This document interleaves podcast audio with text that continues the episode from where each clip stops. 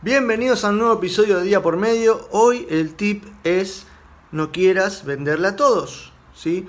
No todos son tu cliente. Cuando vos buscas averiguar y conectar con tu verdadero cliente ideal, con tu perfil de consumidor o como quieran llamarle porque tiene muchos nombres, tenés que entenderlo, tenés que conocerlo, tenés que saber cómo llegarle, qué mensaje brindarle y cómo ayudarlo, ¿sí?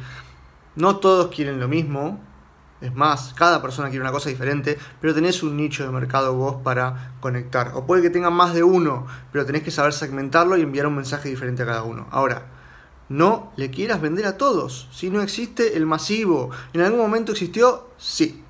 Ahora ya no. Ahora la persona tiene mucha información y quiere saber más y puede averiguar por su cuenta. Tenemos que darle información seria, información buena, información útil para sus necesidades y deseos.